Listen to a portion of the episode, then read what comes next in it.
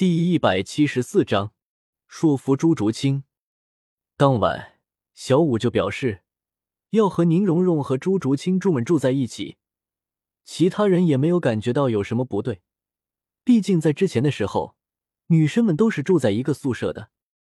虽然这里的房间足以让他们每人占据一间，还绰绰有余，但是既然小五想住在一起，其他人也不会反对。竹清，你快过来。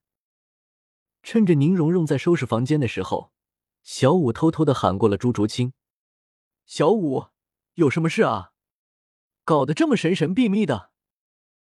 你先过来，我有事情要和你说。朱竹清有些奇怪，今天的小五这是怎么了？有什么话不能当面说，非得要背着宁荣荣？但是既然小五这样说了，他也就打算前去。看看小五到底想说什么。如清，你听到这个消息不要惊讶，是有关于李胜的。李胜，他怎么了？我告诉你，李胜他在这里还有着一个女朋友。小五小声的说道。什么？朱竹清大吃一惊，差点喊了出来。幸亏小五反应快，一把捂住了朱竹清的嘴巴。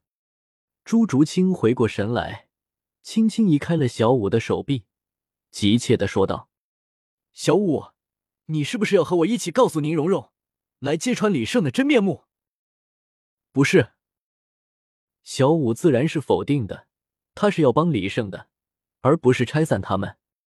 那好，今天我们一起。等等，你刚才说的是什么？你要和我们住在一起？难道不是为了揭穿李胜吗？朱竹清一时之间没有反应过来，差点以为小五就是为了这个目的呢。不是的，我是为了撮合李胜他们，尽量让蓉蓉接受这个事实。什么？朱竹清气急而笑。小五，李胜到底给你灌了什么迷魂汤，能让你这样替他着想？你自己帮他就算了，还要拉上我？你先听我说呀。小五知道一说出来，就一定是这个效果。但既然朱竹清没有直接离去，那就说明还有机会。我倒要看看你想怎么说服我。朱竹清心中想的不是这个，而是想要将小五带回正路，脱离李胜的蛊惑，这才没有离去。小五缓缓的讲述了起来，将李胜在地下城里与清雪瑶结识的过程。还有宁荣荣和李胜是如何确定关系的，统统都告诉了朱竹清。竹清，你说怎么办才好？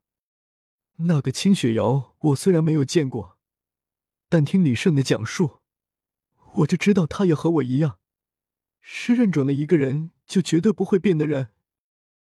小五对着朱竹清倒起了苦水。如果让李胜离开他。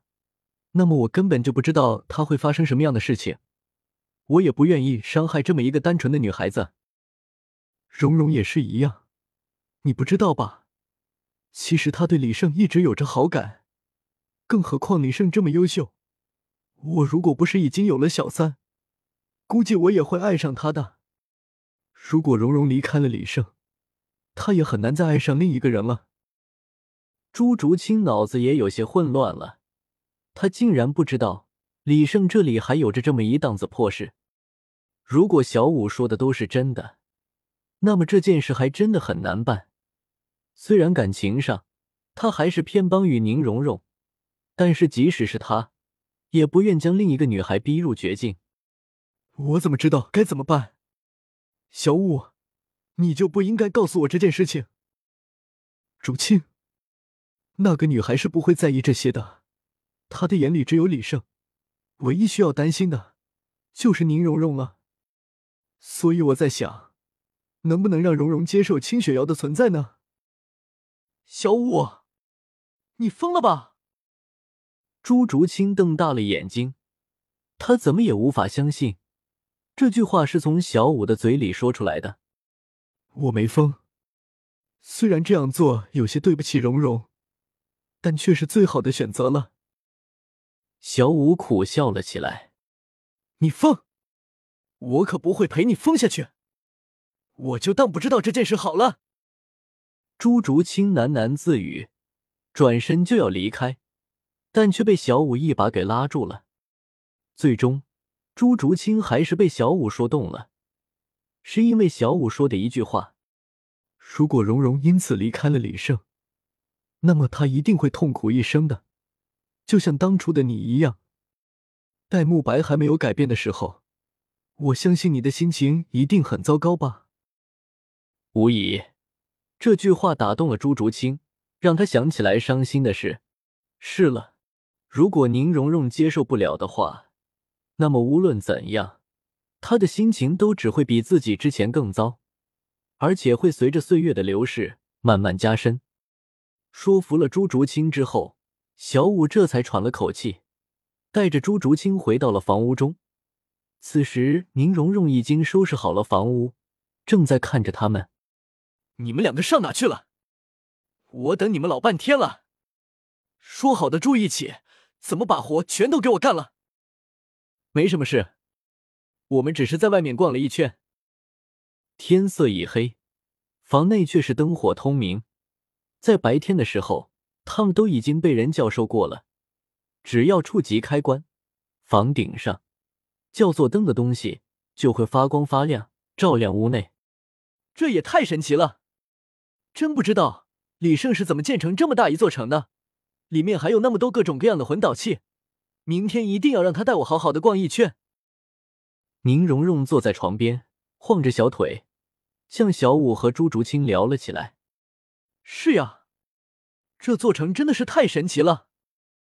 小五和朱竹清两人显得有些手足无措，他们不知道到底该如何开口。不过女生在一起聊着聊着。自然就会越来越起劲，小五他们也就慢慢放来了。在小五和朱竹清的刻意引导之下，话题一点点的偏向了他们想要的方向。在又一次的聊起了魂导器之后，小五开始将话题引了起来。你们知道吗？我曾经听李胜说过，在这座城里，大部分的魂导器发明都来自于那个他在地下城里结识的女孩清雪瑶。清雪瑶，原来是他啊！他真的好厉害啊，竟然能制造出这么多有用的魂导器。宁荣荣不出意料的上当了，在听闻这个消息之后，他恨不得马上就见到清雪瑶，询问他到底是怎样发明的。就这样，话题被一点点的延伸了起来，慢慢的转到了清雪瑶的身世之上。